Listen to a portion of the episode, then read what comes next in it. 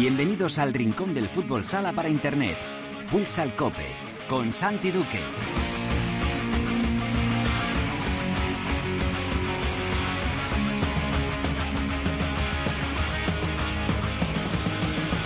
Hola, ¿qué tal? Bienvenidos a Futsal Cope, la casa del fútbol sala en cope.es.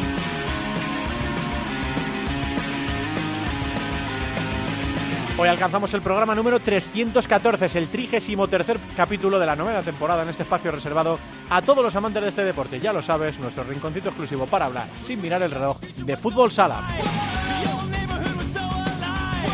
Arrancaron los playoffs, empezó la postemporada con sorpresas múltiples en los cuartos de final, pues ganaron los cuatro equipos locales, esto es el quinto, el sexto, el séptimo y el octavo. Ese primer partido de los cuartos lo que obliga ahora a Barça Lasa, al Pozo de Murcia, a Movistar Inter y a Osasuna a ganar los dos partidos si quieren llegar a las semifinales. Hoy tenemos Día del Portero, homenaje a ese puesto tan específico, tan especial que es el de guardameta vamos a charlar con los cuatro porteros ganadores de estos primeros partidos. Con el portero del Levante, con Raúl, con el guardameta de Aspil, con Gus, con el guardaballas de Palma, Barrón y con el arquero de Jaén, Espíndola.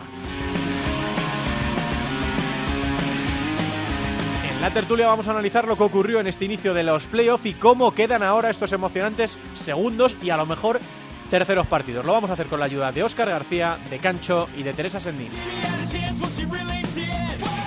En Futsaleros por el Mundo y la directora nos lleva hasta Rumanía para hablar con Alvarito, jugador del Imperial Web. Alba nos contará la actualidad en el fútbol sala femenino y Yolanda Sánchez nos hablará también del inicio del playoff de ascenso en segunda división. Será todo como siempre con la mejor música, la que selecciona para Futsal Cope nuestro DJ particular, el manager de Megastar, Perico Sainz de Baranda. Todo preparado para empezar con Antonio Bravo en el control de sonido. Esto es Futsal Cope.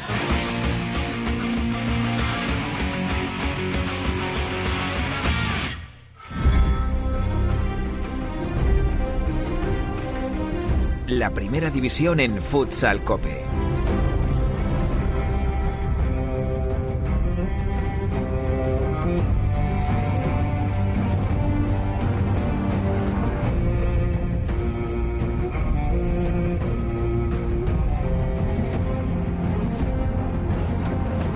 Esta semana se ha conocido que la sintonía de cabecera de Juego de Tronos, esta que estamos escuchando, ha sido elegida como la mejor banda sonora en la historia de las series. De eso vamos a hablar hoy, de la banda sonora de series, empezando por este tema ya mítico que es el de Juego de Tronos.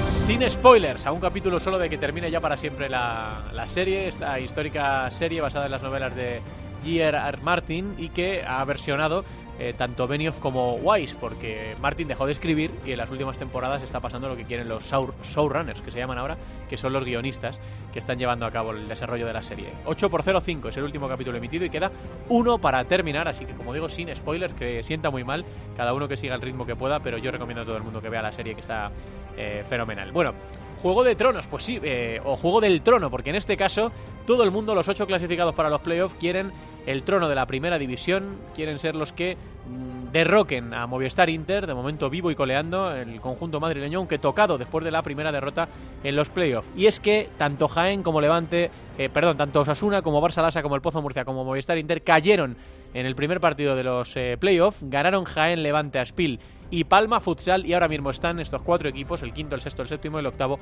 a un partido de clasificarse para las semifinales y de dar la campanada en esta primera ronda. Hoy estamos de homenaje en Futsal Cope a los porteros. El primer partido, vamos por orden cronológico, que se disputó en estos primeros eh, partidos de los cuartos de final, fue el que le ganó Levante en la prórroga por 5-3 a Barça Lassa. Providencial fue la actuación de su portero del madrileño Raúl Jiménez. Hola, Raúl, ¿qué tal? Buenas tardes. Hola, muy buenas tardes. Pues hoy estamos en el homenaje a los porteros. Eh, siempre los expertos, la gente que sabe de esto, dice que es una figura absolutamente clave. Que normalmente, Raúl, los partidos importantes los ganan los porteros.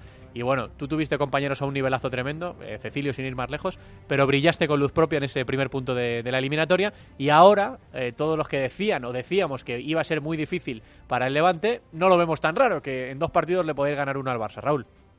Sí, bueno, lo primero, como decías, eh, en un partido así de estas de estas categorías, no el portero tiene que ser una pieza clave si, si se quiere ganar equipos como, como los grandes, ¿no? Como el Barça en este caso. Y sí, ¿no? La verdad que, que la gente no, no confiaba mucho en nosotros, ¿no? Bueno, se, se por redes sociales que, que éramos el rival más débil, tal. Pero la verdad que, que la ilusión y el hambre que tiene este equipo es, es ¿no? Ahí tienes que estar dentro para, para saberlo, ¿no? Eh, conseguimos aquí la victoria en una noche mágica en, en Paterna y ahora pues nos hemos ganado el derecho a soñar, ¿no? Y, y vamos a ir a Barcelona pues a dejarnos la vida y ya por eliminatoria. Mm, ¿Cómo se le gana al Barça? Vosotros, Raúl, lo acabáis de demostrar, llevasteis el partido al límite, eh, a la prórroga, y en esa prórroga fuisteis eh, superiores. ¿Qué tiene que pasar para que uno de los dos siguientes puntos, el segundo o el tercero, caiga de vuestro lado? Pues bueno, eh, creo que tiene que ser un cúmulo de factores, ¿no? Sobre todo, pues que todo el equipo esté a un nivel altísimo, ¿no? Como, como estuvimos el, el viernes, eh, como comentabas antes, que, que el portero que juegue esté acertado, que, que ellos no tengan su día.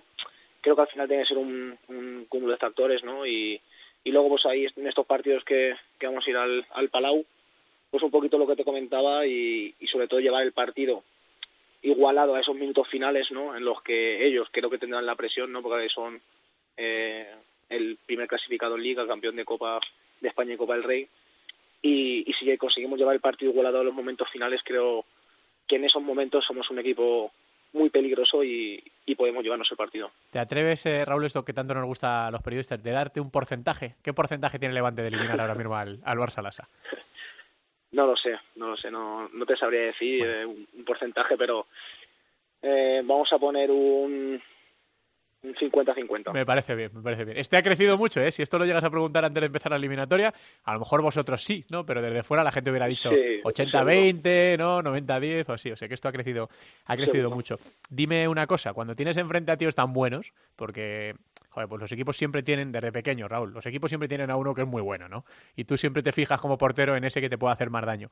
De los del Barça, ¿quién es el que más te preocupa? O te lo pregunto de otra manera, si pudieses quitar a uno, ¿a cuál quitarías? Una fiebre de esta repentina de última hora. Bueno, lo tengo, lo tengo clarísimo, ¿no? Creo que, que su juego se basa en Ferrao, sí. ¿no? Creo que... Me imaginaba que ibas por ahí, que ibas por ahí. Sí, creo que es su, es su pilar, ¿no? Es el jugador en el que en el que se basa su juego, ¿no? Cuando cuando Ferran está en pista, ya ya me ha tocado sufrirlo esta temporada, ¿no? Eh, es un peligro eh, continuo, ¿no? Es un jugador, creo que es un pivot diferente, se gira para los dos lados, eh, juega bien de espaldas, de cara, asistes a los compañeros, buen chute exterior.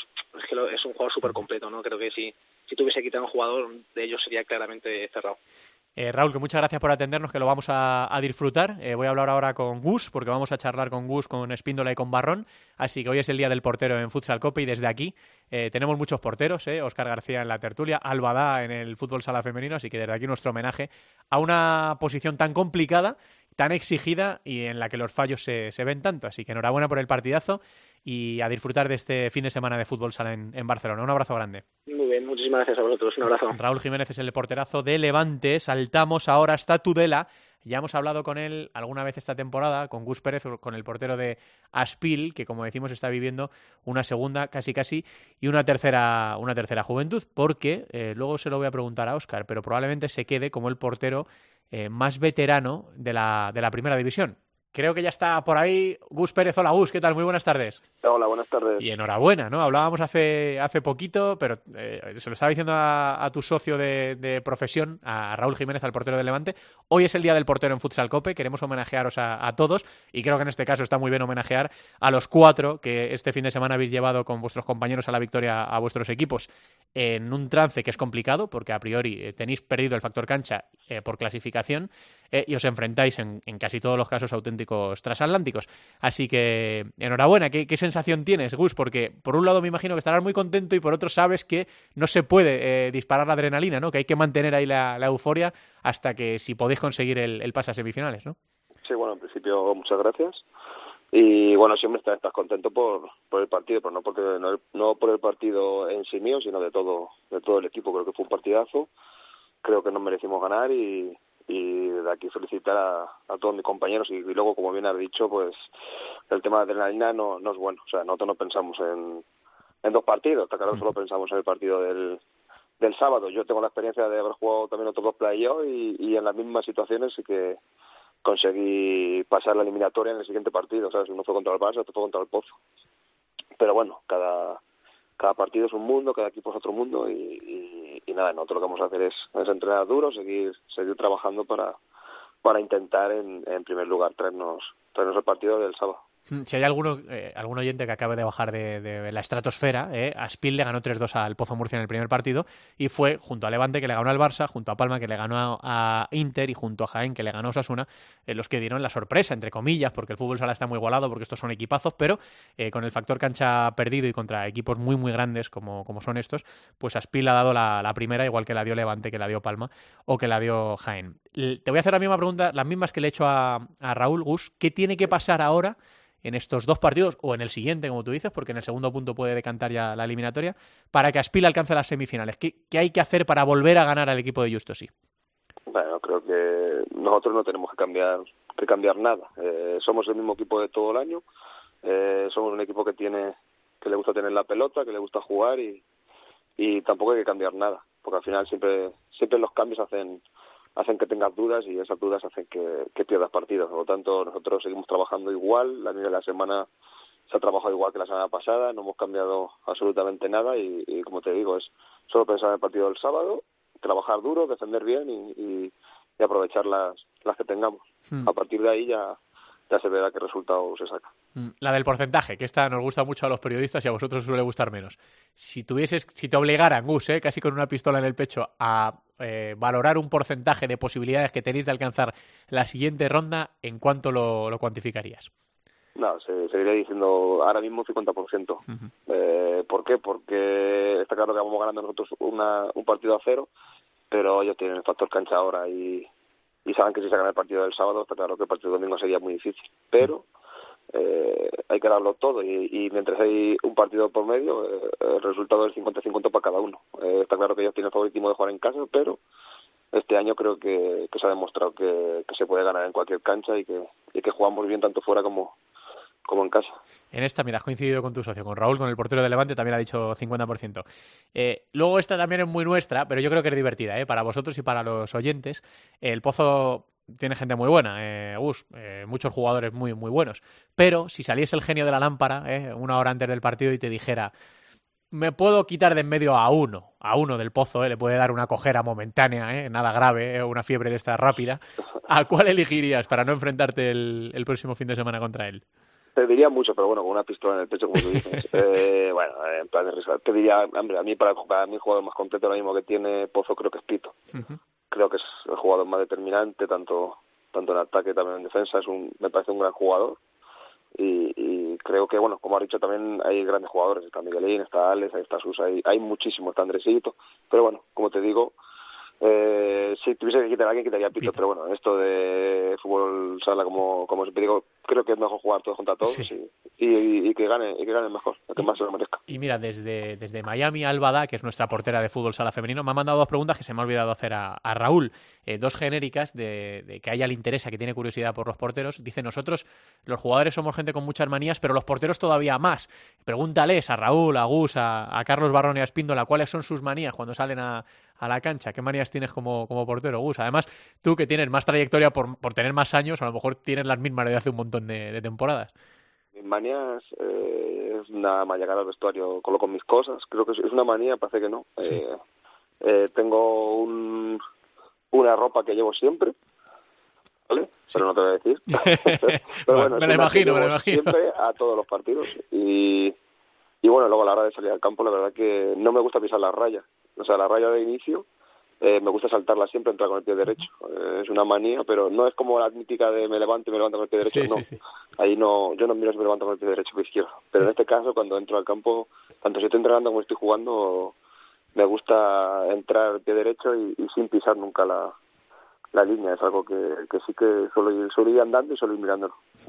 Pues a disfrutarlo. Eh, Gus, este partidazo que está, que está por venir, el segundo contra el Pozo Murcia, la primera oportunidad que tenéis de desbancar a los de Justos y plantaros en las semifinales. Para todos los amantes de este deporte eh, es un placer eh, veros eh, dándolo todo cada, cada fin de semana. Creo que vuestro equipo ha ejemplificado mucho lo que es vuestro entrenador ¿no? durante toda la, la temporada y bueno, hay mucha gente que está deseando veros llegar hasta las semifinales, así que vamos a ver qué es lo que ocurre y que, pase el mejor equipo a la siguiente ronda. Gus, un abrazo grande. Eso es, muchas gracias a vosotros. Gus Pérez es el porterazo de, de, Aspil, el segundo protagonista en el día de hoy eh, de estos porteros a los que estamos homenajeando hoy, a Raúl Jiménez del Levante, al joven Raúl Jiménez, 23 añitos, y a Gus, eh, en la cuarentena ya el portero de, de Aspil Vidal. Llegamos hasta Jaén, saltamos de Tudela hasta Andalucía para hablar con otro pedazo de crack como es Carlos Espíndola. Hola Carlos, ¿qué tal? Muy buenas tardes. Hola, buenas tardes. Bueno, lo que les decía a tus compañeros, eh, a Raúl Jiménez, el portero de Levante, y a Gus, el portero de Aspil, que hoy estamos homenajeando vuestra posición, eh, Carlos, porque es una demarcación muy especial, eh, muy específica, en, la que los errores se ven mucho y a veces poco reconocida, pero yo creo que en la Liga Española sabemos que tenemos porterazos tremendos. Así que lo primero, darte la enhorabuena, ¿no? Por esa primera victoria, tuvisteis que remontar, otra vez empujados por una afición que es de las mejores de España, y ahora mismo eh, estáis por delante de la eliminatoria, Carlos. Sí, muchas gracias eh, primeramente y gracias por, por hablar con vosotros. Y, y sí, al final hemos conseguido sacar el partido, este, remontamos ahí el 3-1 y, y la victoria. Vais, eh, Espíndola, una de las canchas más difíciles de la primera división, porque vosotros tenéis una afición muy buena, pero Osasuna Magna también, eh, Anaitasuna, una cancha que aprieta muchísimo. ¿Qué tiene que pasar para que Jaén consiga alcanzar las semifinales, ya sea en el segundo partido, en el de este viernes a las 8 o en el tercero? Sí, es verdad. Eh, cuando jugamos ahí pasamos bastante dificultad, pero pienso que los 10 primeros minutos son, son clave para que pues, pues, podemos seguir bien en el partido, metido en el partido. Mm, la pregunta del porcentaje, Espíndola. Ya sé que esto a vosotros nos gusta mucho, ¿eh? ya se lo he reconocido a Raúl y a, Gus. Si tuvieses que darle a Jaén un porcentaje de probabilidades de, de, las que tenéis de alcanzar las semifinales, ¿en cuánto lo situarías? ¿En un 40, en un 50, en un 60? ¿En cuánto situarías el porcentaje de probabilidades que tiene Jaén de pasar a semis? pues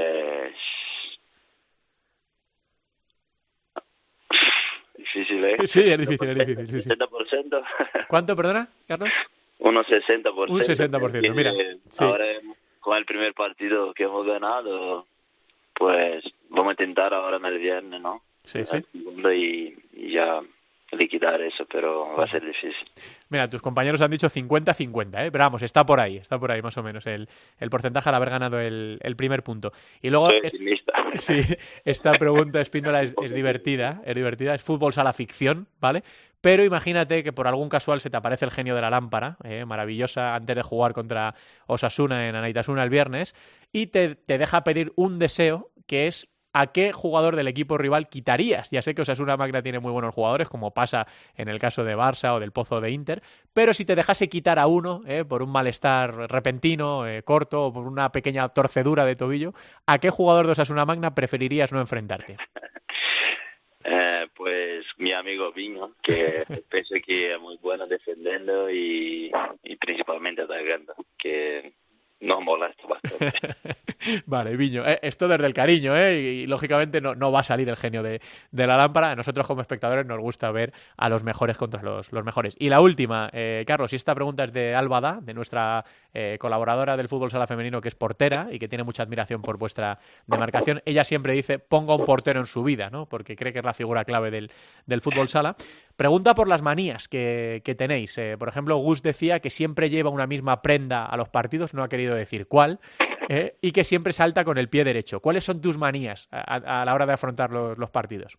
Yo lo que suelo hacer es la gente un poco habla que tomo bastante Red Bull. Bien, para, para venirte arriba, ¿no?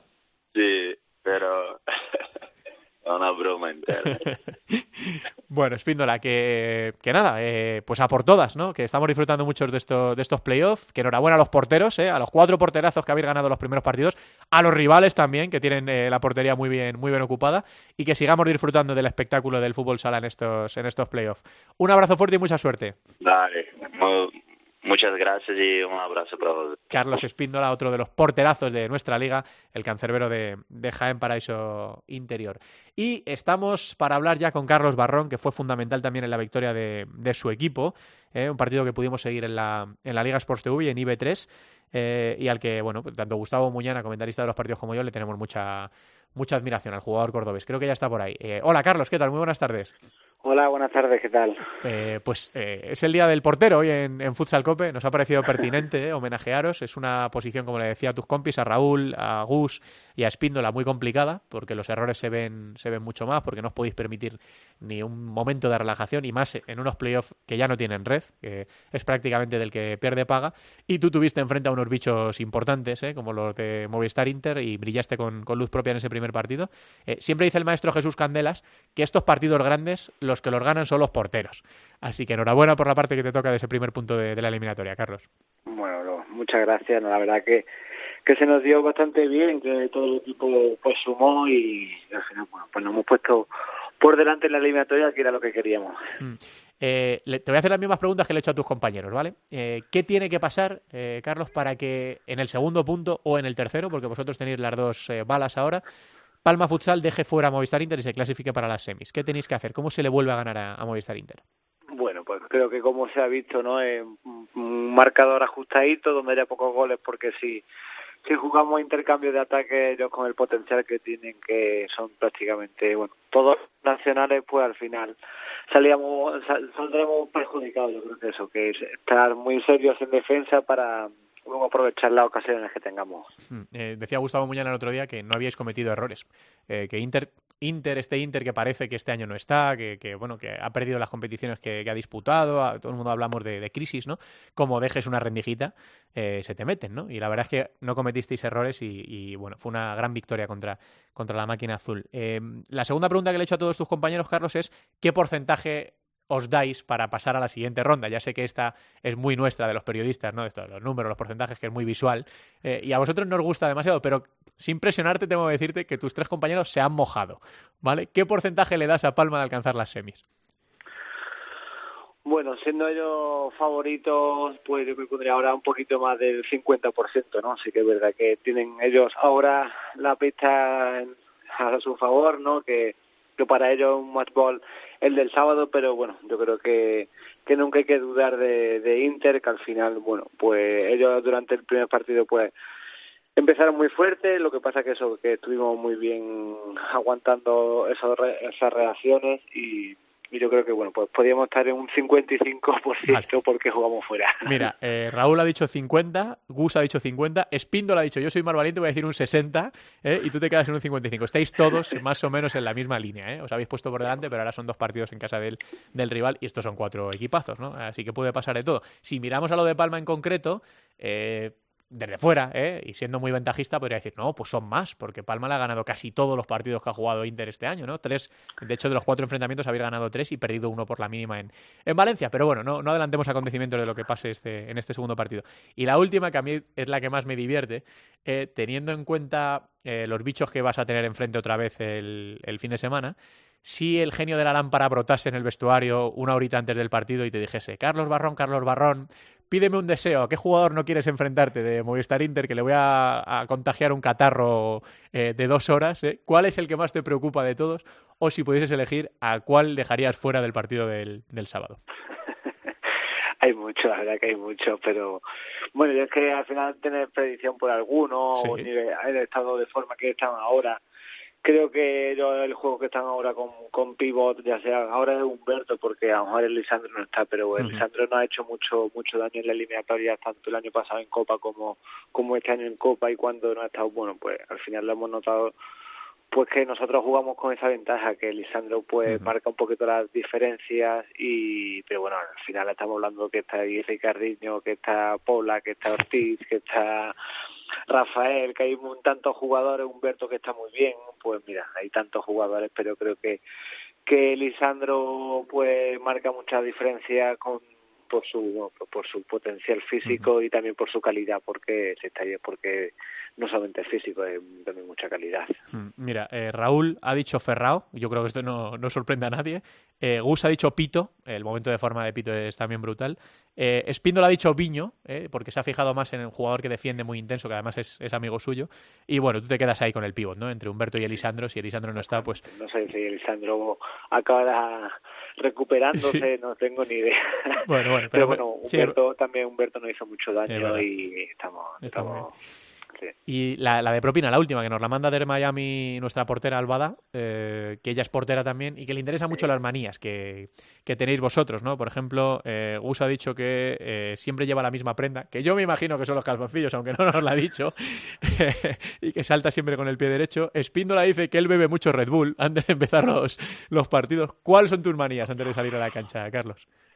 Pues no tengo muchas. La verdad que lo único, bueno, pues me despido un poco de, de la familia no me, no, no me voy sin darle un beso a mi hijo y a mi mujer, así que es lo único que, que hago así diferente. La, hago una cosa muy, bueno, es que no hago, no, soy muy maniático, vamos, simplemente despedirme eh, para ir a disfrutar de, en el campo de eso, de mi, de mi familia. eso gloria, gloria bendita, ¿eh? que bueno, todos tenemos las, las nuestras. Pues como dice Gus, el, el león de la mezquita, ¿eh? el gran Carlos Barrón, el portero cordobés, que fue fundamental en la victoria de, de su equipo frente a Movistar Inter. Lo va a intentar Palma Futsal, eh, los chicos de, de, Vadillo. Había uno muy malintencionado, eh, que me escribía hace un poquito antes del partido y me decía, dile a Barrón que qué nota le pone tirado ahora, ¿eh? Pregúntale a Barrón, pero eso no te, no, te lo voy a preguntar, Carlos. Bueno.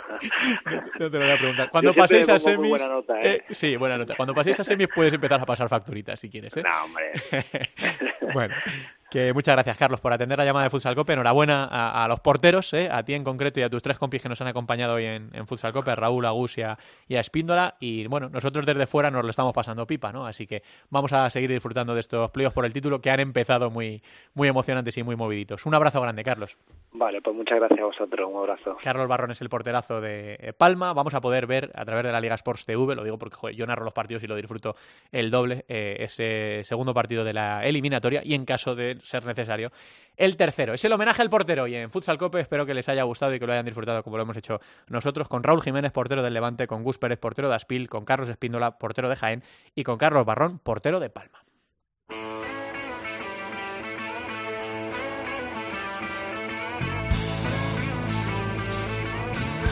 La tertulia de Futsal Cope.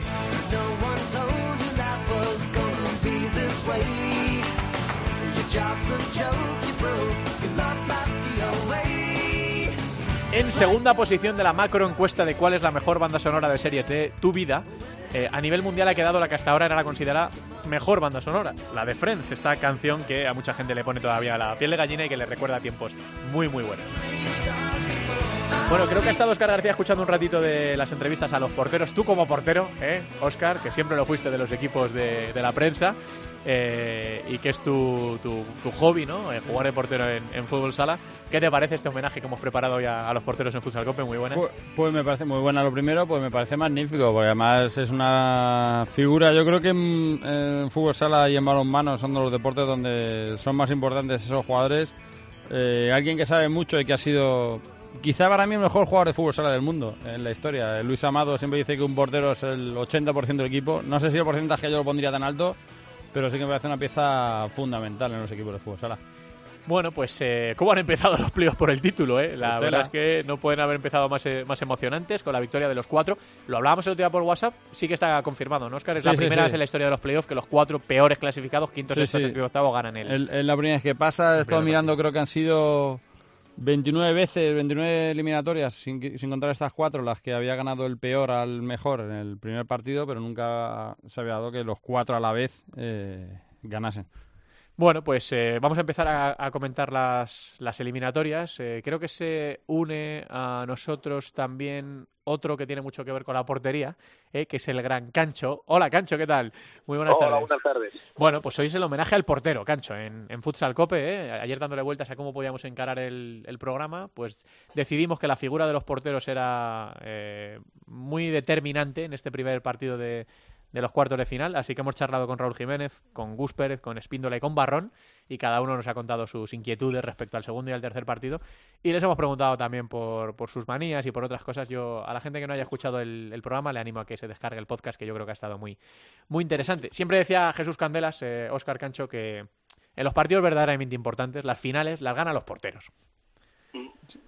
Sí, sí, siempre ha sido, eh, como he dicho, es una figura muy importante y yo creo que a partir de la que crecen los equipos, si tú tienes un buen portero no solo por lo que te pare, sino por lo que eh, sirve al equipo. Al final hace que el equipo pueda ser un poco más atrevido, que pueda ser, eh, pueda ser un poco más agresivo en defensa, a arriesgar un poco más y eso siempre te da un paso para adelante. Cuando tienes un portero que, que no responde por lo que sea, al final tienes a meter el culo atrás y te conviertes en un equipo más más, más miedoso, más metido atrás. Cuando tienes un portero confianza y cancho desde el banquillo a la hora de vida, a mí me ha comentado un jugador, cuando juega con Luis Amado, pues sabes que puedes ir a arriesgar un poquito más a cortar el pase, porque en el momento que falle, sabes que tienes a otro detrás, que es un seguro de vida. Entonces, al final, yo creo que, que no solo en lo que es en las paradas, sino en la concepción del equipo. Hmm. Cancho efectivamente, eso es un, eso ya es un tópico en el fútbol sala, ¿no? Que, los equipos empiezan con el portero. Lo que pasa es que luego, cuando tú analizas los equipos y la confección de las plantillas, eh, ves que los porteros no son habitualmente los mejor pagados, los más valorados, es decir, no hay muchos fichajes de, de porteros entre a mitad de temporada, es decir, que creo que, que está muy valorado eh, tácticamente y técnicamente, pero luego a la hora de, de, premiarlo económicamente no lo es así, ¿no? Pero no solamente cuando un portero es bueno, ¿no? Tú hablabas antes del caso Luis Amado, es decir, mucho del éxito de España en los mundiales, Luis Amado, Jesús Clavería, pero cuando esos porteros que son grandes tienen un día que no están bien, es decir, que las primeras paradas no están a gusto, el equipo lo se da cuenta, es decir, lo que tú estás transmitiendo al equipo permanentemente desde la portería son mensajes de confianza o de inseguridad. Por eso cuando tienes un portero que casi nunca te transmite inseguridad, pues el equipo va para arriba y no hay ningún equipo que haya ganado algo con un mal portero. Bueno, vamos rápido con todo. Vamos a analizar qué os parecieron cada uno de los partidos. Se incorpora también a la tertulia de la directora Sendín. Hola, Teresa. Muy, buenas. Eh, y vamos a analizar lo que creéis que va a pasar en el segundo y en el tercero, o solo en el segundo. Vamos a, vamos a ver si, si alcanzamos o no los terceros partidos. Hombre, me imagino que de alguna de las cuatro eliminatorias sí, que los mejor clasificados, que el primero, el segundo, el tercero y el cuarto, algo tendrán que decir en su propia cancha después de la primera derrota. Venga, Cancho, empezamos eh, por ti y por orden cronológico, por ese primer partido que vimos el viernes, el Barça-Lasa o el Levante 5, Barça-Lasa 3.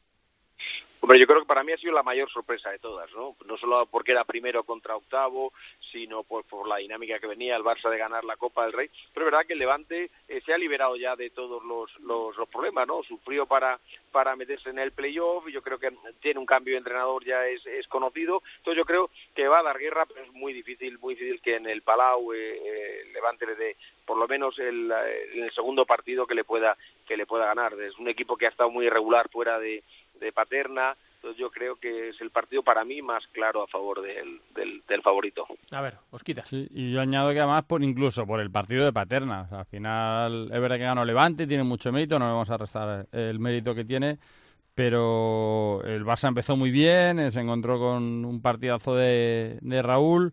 Eh, Levante supuso aprovechar sus ocasiones, se puso por delante, llegó incluso hasta cerca de ponerse 2-0 incluso con el portero jugar a falta de minuto y medio, el Barça se pone delante. Parecía que el partido estaba ganado y al final acaba dando la vuelta. Yo creo que eh, en cierto modo fue un poco, quizá no tan exagerado, pero como la semifinal de Copa del Rey, en la que el Inter tuvo muchos minutos acosando al Barça y tirando unas mil veces y fue un muro, en cierto modo el Barça le, pasó eso. Yo creo que el Barça eh, llegó más, en circunstancias normales ese mismo, ese mismo partido lo hubiera ganado el Barça, no lo ganó porque el Levante defendió bien, tuvo un porterazo y acertó de cara a gol pero yo creo que el Barça no solo debería ya forzar el tercero, sino creo que debería pasar con cierta solvencia. Hmm, Teresa.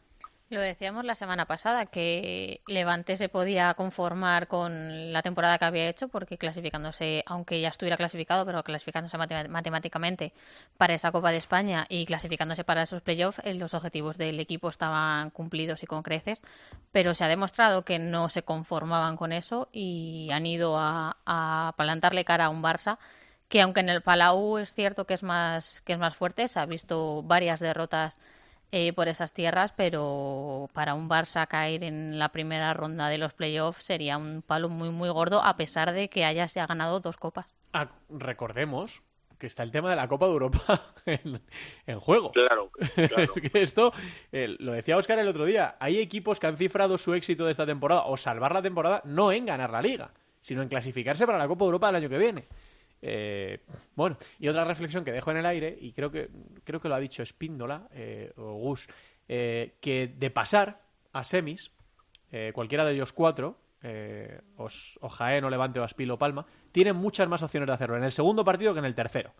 O sea que, a nadie le sorprende que, que, que, sorprenda que el que se clasifique lo haga en el segundo partido y que a lo mejor si llega el tercero ya es muy difícil levantarlo. Venga, Teresa, seguimos por ti, por este, el segundo partido más o menos, el segundo y el tercero fueron eh, más o menos a la vez, eh, ¿no? No, el segundo fue el pozo. el segundo fue el pozo, el pozo, eso es. El Aspil 3, el pozo de Murcia 2.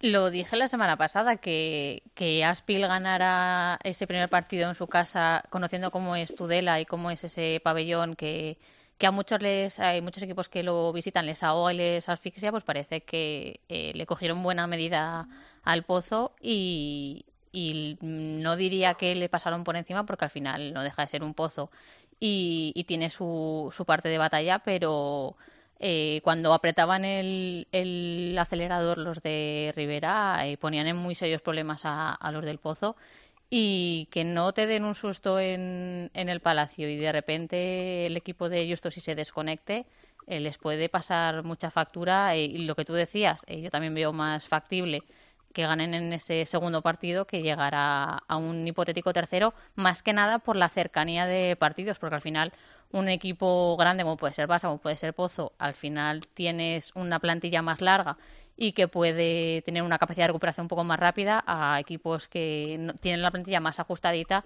y ya acusan ese cansancio final de temporada. A ver, Oscar.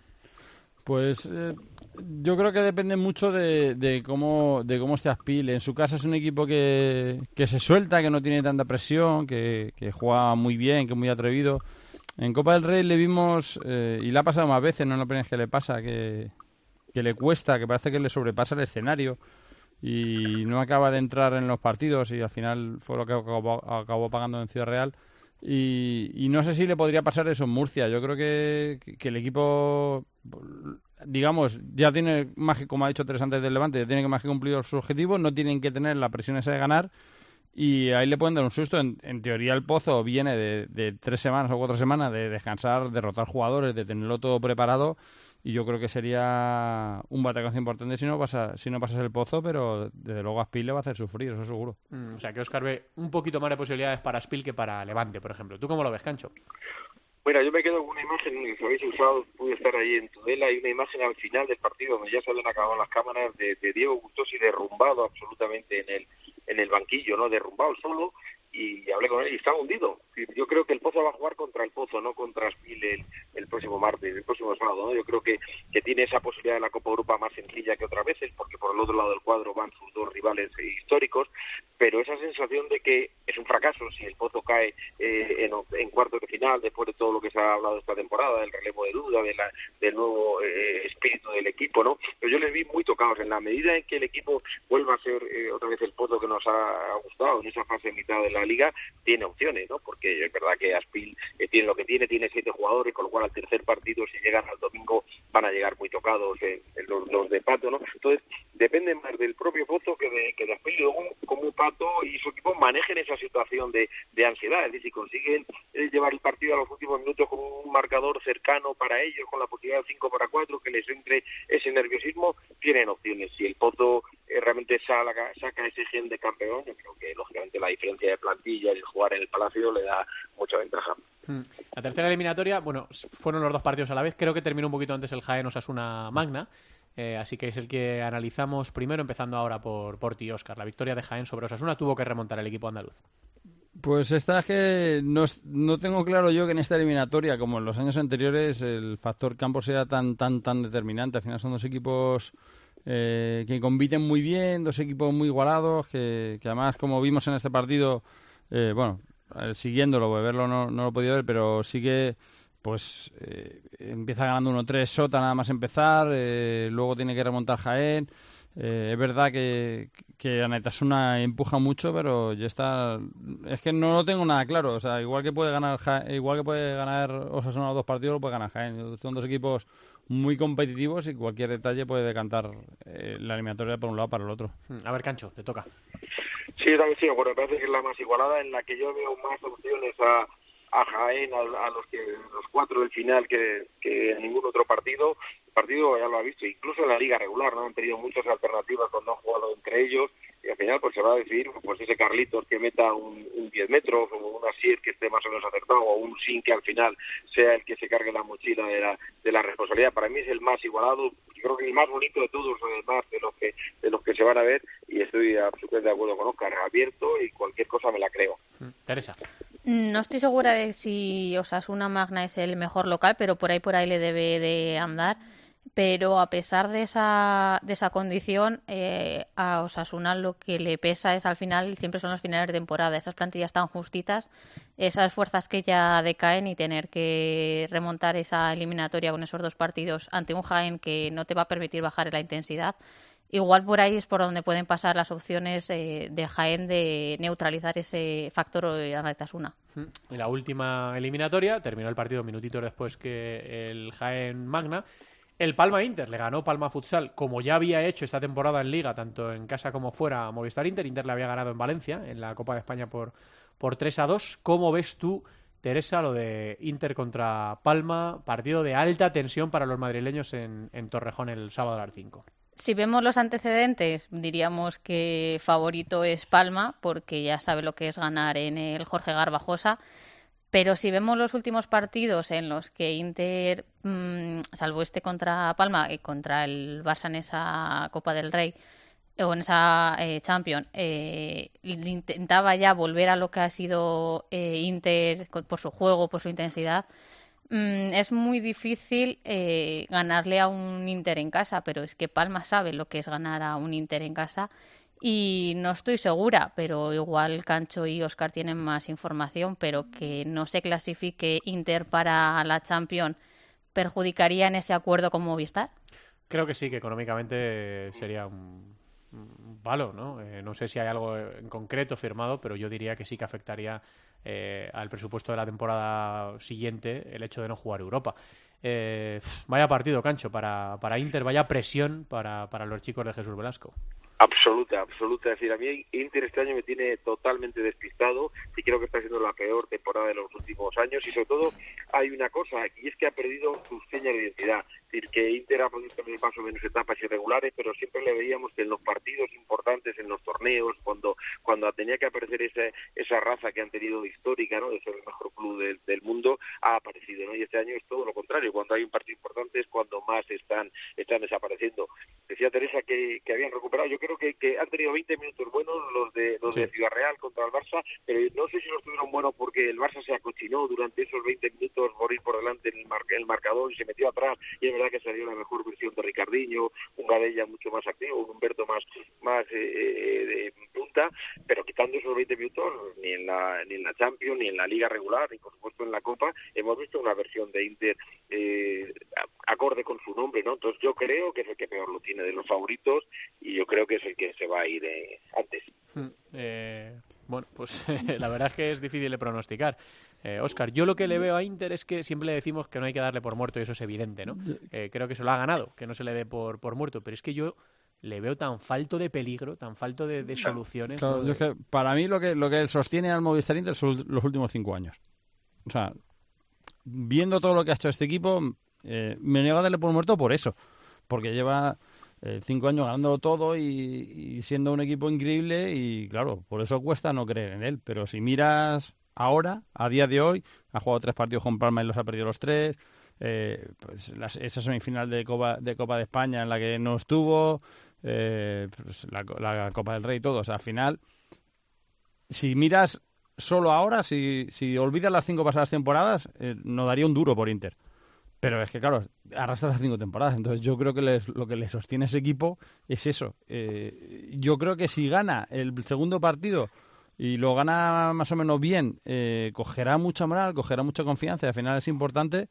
Pero ya te digo, o sea, si, si miramos solo temporada 18-19, me doy un duro por Inter. Pero como esto no es solo esta temporada, sino que todo vale, por eso le sostengo por esos cinco años. Y lo que ha dicho eh, Teresa de Osasuna, el mejor equipo en casa. 11 victorias, 3 empates, una sola derrota. Solo perdió un partido que creo que fue el primero contra el Pozo. Yo esto se lo decía ahora hace un momento a, a Espíndola, a Barrón, a Jiménez, a Raúl Jiménez, a Gus Pérez, que ellos lo están sufriendo, barra disfrutando, pero nosotros desde fuera solo lo estamos disfrutando. Así que, eh, bueno, me imagino que todos pediríamos que hubiese tres partidos, eh, que es lo chulo, porque cuanto más fútbol sala haya mejor. Pero como no depende de nosotros, que gane el mejor, que pasen los mejores equipos a, a semifinales, creo que está siendo un espectáculo tremendo esta postemporada de, de la, de la Liga Nacional de Fútbol Sala, esta primera división. Así que vamos a ver qué, qué es lo que ocurre. Ya sabéis que todos los partidos los podemos ver por la tele. Eh, que eh, la serie del Barça, Lasa y el Levante la está echando Sport 3, que la serie del Pozo y Aspil la está dando Teledeporte y que la serie de Movistar Inter y Palma la da la Liga Sports TV con IB3 y el Osasuna Magna Jaén también lo va a dar la Liga Sports TV este, este fin de semana. Así que nada, eh, vamos a, disfrutarlo. Eh, desde mi lado, yo no puedo hacer nada, no toco los botones, pero espero, eh, toco, cruzo todos los dedos y toco toda la madera para que la aplicación se, se vea bien y, podamos disfrutar todos de un fin de semana espectacular de, de fútbol sala. Cancho, que te escucho y te, te veo. un abrazo grande. Nos vemos, nos vemos pronto. Eh, Osquitar, pues nada, a disfrutarlo, que nosotros desde nuestro lado es lo mejor que podemos hacer. Disfrutarlo y luego contarlo. Exactamente, y que bueno, y recordar que ya tenemos cartel para la Intercontinental de, la próxima temporada, la última semana de agosto, con Barça y Pozo como representantes españoles, eh, Magnus el vigente campeón, Corinthians, Boca Juniors, un equipo marroquí, un equipo iraní, que siempre son muy importantes. Bueno, pues un torneo chulo que va a Tiene muy buena pinta, claro que sí. Gracias, Osquitar, un abrazo. Un abrazo. Eh, llegamos a Fusaleros por el Mundo.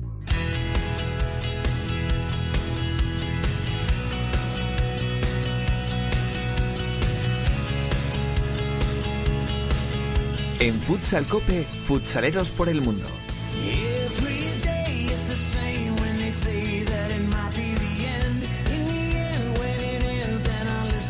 Estábamos intentando una comunicación con Rumanía, hacía un montón que no nos fallaba el futsalero, pero bueno, son cosas del, directo, porque este programa se cuelga en podcast, pero nosotros lo grabamos en directo los miércoles por la tarde y nos íbamos a ir hasta Rumanía para hablar con Álvaro, ex de Naturpérez, Teresa, y no, no, ha habido suerte. No hemos podido conectar con Rumanía, pero a pesar de ello tenemos eh, buenas noticias del mundo español en el fútbol sala, ya que tenemos que sumar un nuevo título para nuestras vitrinas ya que desde Francia nos llega una nueva copa después de que el Sporting Paris de Albert Segura y de Jonathan Cámara eh, se haya proclamado campeón de la Copa Francesa, así que enhorabuena para, para ellos que rompen una sequía de títulos con el club bastante importante que ya preocupaba por tierras francesas, así que vuelven a esa senda eh, triunfal.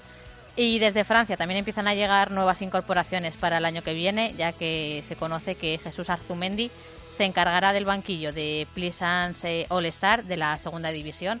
Así que mucha suerte para él en la próxima temporada y que sigan creciendo en ese fútbol sala que nos vendrá muy bien a, todos. Y además, eh, inmersos en los playoffs, eh, también están en Italia, que ya están disputando esas semifinales donde Aquasapone y Napoli eh, están en esa lucha por, por conseguir ese pase a las semifinales con mucha sangre española y además el Real Riet y el Pesaro también, por la otra parte del cuadro, también pelean por estar en esa final que nos puede dar un nuevo título para nuestro ya gran museo de triunfos internacionales. Nuestros chicos y nuestras chicas, de futsaleros y futsaleras por el mundo que, eh, bueno, pues eh, cada semana intentan dando lo mejor de sí mismo, desde la cancha, eh, desde el banquillo, como entrenadores o como oficios, pues traer eh, títulos a nuestras vitrinas y seguir formando a otros países en el fútbol sala. Siempre lo decimos, tiene un peligro esto y se va notando en los últimos años, que se están equiparando los, los niveles. Pero eh, bueno, pues hay que buscarse las castañas y muchos lo hacen fuera de, de nuestro país. Así que a todo nuestro ánimo nuestro apoyo en esta época decisiva de la temporada para la cosecha, para ganar todos los títulos posibles. La semana que viene cogemos la maleta y seguimos viajando. Es que como ya tenías la reserva de gasolina agotándose con tanta viaje, pues he dicho, venga, va, vamos a... Claro. Este, Gracias, Teresa. A ti. Seguimos avanzando.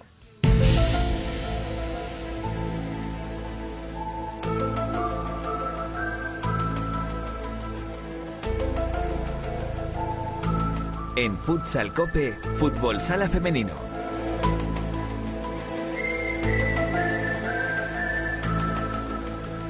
Pelos de punta. En tercer lugar de esta macro encuesta de las series ha quedado un clásico de las series americanas que es Expediente X. Yo tengo que reconocer que yo no la veía porque me daba un miedo que me metía debajo de la cama. Esta que nos contaba las aventuras de la gente o de los agentes Mulder y Scully. Menudo miedo daba Expediente X. Vamos, la música ya me, yo con la música ya, ya estaba. Vamos, que tampoco me hacía falta mucho más.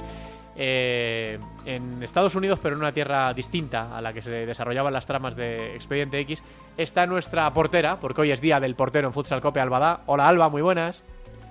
Hola, buenos días. Bueno, cuando luego te puedas escuchar el podcast ya verás cómo te gusta escuchar a Raúl Jiménez, a Gus Pérez, a Espíndola, a Barrón, a Osquitar García, a Cancho, que también le toca algo de la, de la portería. Es el día del portero, ¿eh? Y tú eres, eh, bueno, de hecho le he trasladado tus preguntas eh, de las manías que tenían los porteros y luego yo creo que vas a pasar un buen rato escuchándolo. Seguro que sí, ya estoy deseando, porque la verdad es que ya tocaba un futsal cope de porteros, Pues porque sí. somos los más importantes del, del partido y Eh. del fútbol sal. Hashtag pongo un portero en su, en su vida, ¿eh? Pongo un portero en su vida, totalmente Claro de que sí. acuerdo. Y citas a Gustavo, ¿vale? Claro, que sí, escuche. claro que sí, para calentarle un poco, para calentarle. Bueno, pues eh, en la ausencia una semana más de Javi Ju, pero va a ser la última, ¿eh? porque esa operación de chapa y pintura que se hizo la, la semana pasada sigue eh, su evolución, así que el miércoles que viene, si todo va bien, tendremos aquí de nuevo a, a Javi Ju, pero ahora cuéntale a todo el mundo, Alba, desde Miami, desde las turquesas aguas de Miami, cómo, cómo marcha la cosa en el fútbol sala femenino. Bueno, la verdad es que hay muchísimas novedades. Es cierto que, que esta semana no han parado de salir noticias, unas mejores y otras peores. Eh, vamos a empezar como de atrás hacia adelante, de, de lo menos actual a lo más actual, para que todo el mundo esté informado. Eh, dejábamos la semana pasada hablando de ese torneo internacional amistoso del 9 de mayo, Día de la, de la Victoria, que se disputó en Moscú. No tuvo el resultado que todos esperábamos. Eh, España quedó en segunda posición, ganó Portugal.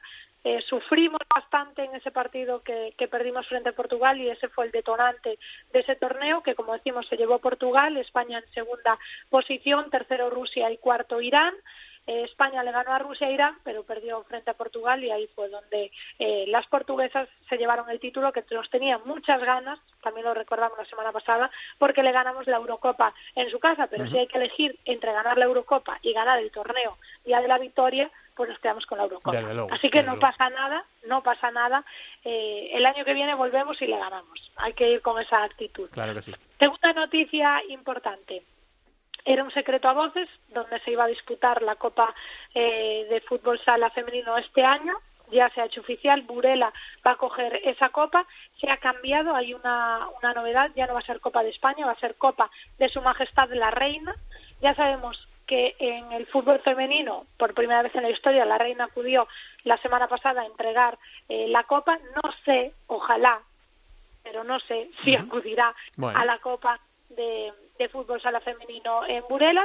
Lo que sí que es cierto es que se da un paso más hacia equiparar todo lo que viene siendo el deporte masculino y femenino, ya no solo con las denominaciones, sino también con las categorías. Así que eh, de 14, 15 y 16 de junio en el pabellón de Vista Alegre, conocido por todos los amantes del fútbol sala, se va a coger esta Copa de Su Majestad la Reina de Fútbol Sala Femenino en el que van a ir los ocho primeros. De esos ocho primeros, hay un poco de, como dicen aquí en los cubanos en, Sí. en Miami, de remandingo. A ver, decir, cuéntanos. que Futsi y Burela evidentemente están clasificados y en una lucha que para ellos ahora lo que va lo que están en- luchando es quién va a ser el campeón de liga, pero luego hay un montón de equipos que virtualmente prácticamente ya están clasificados como Urense, Roldán, Pollo, eh, Alcorcón y Universidad de Alicante están ahí ahí que para mí van a estar dentro, pero queda una plaza, que eso es lo que venimos diciendo mucho tiempo, queda una plaza para UCAM y Peñas Plugues. UCAM tiene 44 puntos y Peñas Plugues en novena posición, que ahora mismo está fuera, 41. Y este fin de semana tienen dos partidos importantísimos. Peñas Plugues va a casa de Urense, que es tercera, está en tercera posición y es un equipo muy duro en su cancha, y UCAM recibe en su casa a Burela, que no sé qué es peor, Hmm. ir a casa de Urense, que es muy complicado, o en tu casa recibir a Burela, que no puede perder ningún punto, porque está empatado a 75 y está luchando por el título de liga contra Futsi. Así que eh, no sé lo que va a pasar, quedan tres jornadas, nueve puntos. Está todo muy, muy igualado, pero ya no solo en esa octava posición, que ahora estábamos hablando de la Copa, sino en el descenso, porque Vías y Merelli estaba salvado la semana pasada, ahora mismo están puestos de descenso y ya eh, se ha salvado o están puestos ahora mismo de tranquilidad Sala Zaragoza. Pero esta semana Sala Zaragoza se enfrenta a tu querido Leganés, que también tiene que puntuar porque es cierto que ahora mismo está a cuatro puntos por encima del descenso, pero matemáticamente no está eh, todavía salvado, así que necesita puntuar. Y Vías Amarelle recibe a Móstoles, que ahora mismo está ahí en tierra de nadie porque no puede ni optar a puestos de copa y está eh, matemáticamente salvado. Así que tanto Sala Zaragoza como Amarelle tienen una lucha importantísima. Guadalcacín, que matemáticamente, vamos a hablar con los números porque ayer estuve hablando mucho con el entrenador de pollo, eh, sumando, restando, a ver eh, qué necesitan los equipos para entrar en Copa, porque él decía, no, porque el verás con Peñas Plugues lo tenemos perdido, entonces si no puntuamos y perdemos todos los partidos y Peñas Plugues gana todos los partidos puede entrar, y yo decía, madre mía, o sea, era como ponerte en todos los hipotéticos casos, pero es cierto que los entrenadores tienen que ir a eso. Es decir, no estamos matemáticamente salvados o no tenemos la copa matemáticamente asegurada si los números no lo dicen. Entonces, aunque las sensaciones, los puntos que hay, la ventaja y los enfrentamientos que tienen estas tres jornadas sí que puede parecer que tengan algo asegurado, no lo tienen hasta que las matemáticas no lo dicen. Así que Guadalcacín, aunque lo tiene muy complicado para salvarse, matemáticamente todavía lo puede conseguir, y este fin de semana se enfrenta a Palau, que sí que matemáticamente es el único equipo que ya está en segunda división. Así que mucho en juego, muchas cosas importantes. Futsi y Burela nos tienen ahí en una lucha que eh, no somos conscientes de lo que están consiguiendo. Es decir, Futsi no ha perdido ni un partido de los 27 jugados, ni un partido, solo ha empatado tres, y Burela, que tiene los mismos puntos, no ha empatado ningún partido, ha perdido de los dos enfrentamientos contra Futsi, pero ha ganado los otros 25. Así que con esos 75 puntos que tienen los dos equipos, están consiguiendo algo histórico, eh, admirable, y creo que está poniendo en relieve y, que todo el mundo se entere de la calidad que tiene este deporte, de que cada vez hay eh, mejores jugadores en la Liga Española y que eh, cada vez eso se demuestra más en, en, todos los enfrentamientos y que hay dos equipos en los que prácticamente no han perdido ningún punto, ¿no? Son tres en toda la temporada. Así que eso es eh, digno de admirar y desde aquí se lo resaltamos cada semana, pero ahora que quedan tres y que todavía tienen el título en juego, y no hay nada decidido, pues desde aquí todavía más el mérito que tienen dos equipos tan importantes como Futsi Atlético Navalcarnero y Burela, que va a ser, como ya decimos, el anfitrión de esta nueva Copa y de esta primera Copa de Su Majestad la Reina. Bueno, pues todo eso, un montón de cosas en el, en el fútbol sala femenino que nos trae Albada desde, desde Miami. ¿eh? Ya se acabó tu retiro en aquellas aguas turquesas. Ah, bueno, las, tienes al lado. Alba sigue en Miami, pero es que estos días atrás estuviste ¿dónde? ¿Cómo se llamaba la isla, Alba? Eh, Marco Island. Está como en el Golfo de México, del otro lado de, de la otra costa. Y bueno, la verdad que me sentó muy bien. Fueron cuatro días, pero pero he cargado las pilas y ahora ya estamos aquí trabajando a tope porque me queda un mes y poco en Miami y hay que aprovecharlo. Bueno, pues nada, eh, un mes y pico solo, eh, Teresa, pobrecita, ¿eh? No, no, no, no lo digas, no vale. vale. hay que preservar la amistad por encima de todo. ya sabéis que os quiero mucho. Yo me declaro en huelga de comentarios hasta... ¿Cuándo vuelves, Alba? ¿Julio? No, junio, junio. Ah, vale, pues hasta yo a partir de que vuelva ya hago comentarios. todo esto solo para decirte que te echamos de menos, Ada. Un besito. Sí, mucho. Hasta la semana que viene. chao. Nos queda la segunda.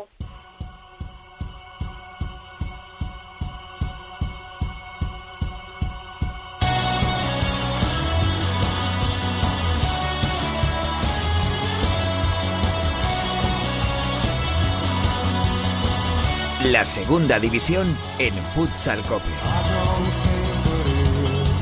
Arrancó también la emoción de la postemporada en la segunda división con el playoff por el ascenso. Nos cuenta lo que ocurrió en los primeros partidos la directora Yolanda Sánchez. Hola, Yoli, ¿qué tal? Muy buenas. ¿Qué tal, Santi? Arrancó también el playoff en segunda división. En la primera jornada por la lucha por el ascenso se llevaron la victoria Manzanares y Betis. Comenzamos con el encuentro del Manzanares 4, Mengíbar 2. Un partido que empezó de cara para el Mengíbar que conseguía abrir el marcador en el minuto 2 gracias al tanto de Emilio Buendía, pero el Manzanares no bajó la cabeza y Pablo Mel empató el encuentro, resultado con el que se fueron al descanso. En la segunda parte fue el Manzanares quien tomó las riendas y consiguió darle la vuelta al resultado gracias al lanzamiento de Otero, que aprovechó la desventaja numérica del Mengíbar tras la expulsión de José López. El que no supo aprovechar la ocasión fue Emilio Buendía, que fallaba un penalti que podría haberle dado a los andaluces el empate, empate que llegó poco después gracias al tanto de Dani Aranda. En ese momento el Manzanares volvió a hacerse con el partido y con dos goles de Chin sentenció el primer encuentro de la eliminatoria. El otro partido enfrentaba a dos equipos andaluces como son Córdoba y Betis y finalizó con la victoria por 1 a 2 del conjunto bético. El partido empezó muy de cara para el Betis cuando tan solo tres minutos después de haber empezado el encuentro, Keco abría el marcador colocando el 0-1. El Betis siguió presionando y a falta de seis minutos para el descanso, Borja Blanco anotaba el 0-2. En la segunda parte, el Córdoba intentaba reducir distancias, algo que le costó bastante. El conjunto local no pudo aprovechar la inferioridad numérica de la expulsión de Jorge Belbert a falta de 8 minutos para el final, pero sí consiguió anotar un tanto gracias a un lanzamiento de falta. Este fin de semana conoceremos ya a los dos finalistas de estos playoffs por el ascenso a Primera División. El viernes se jugará el segundo partido entre Betis y Córdoba a las 8 de la tarde y en caso de ganar el Córdoba el domingo a las 12 y media se disputaría el partido del desempate. Por su parte, habrá que esperar hasta el sábado a las seis y media de la tarde para saber si Manzanares pasa a la final de los playoffs o si gana el Mejibas se jugaría el tercer partido el domingo a las siete y media.